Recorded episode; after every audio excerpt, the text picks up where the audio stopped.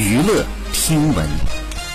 关注娱乐资讯，七月三十号，前体操奥运冠军李小鹏发文点评本届奥运会体操男子全能决赛。他分析了比赛过程，表示大家都有实力拿冠军，但是日本队太想拿这块金牌，把自己的格局做小了。最后扣的零点三的做法有点龌龊，吃相太难看。李小鹏也在最后说，运动员上了赛场拼尽力就好，不管场下发生什么，自强则强。我们要做的就是不给对手扣分的机会。犀利点评了本届奥运会体操男子全能决赛。不少网友表示赞同。好，以上就是本期内容，喜欢请点击订阅关注，持续为您发布最新娱乐资讯。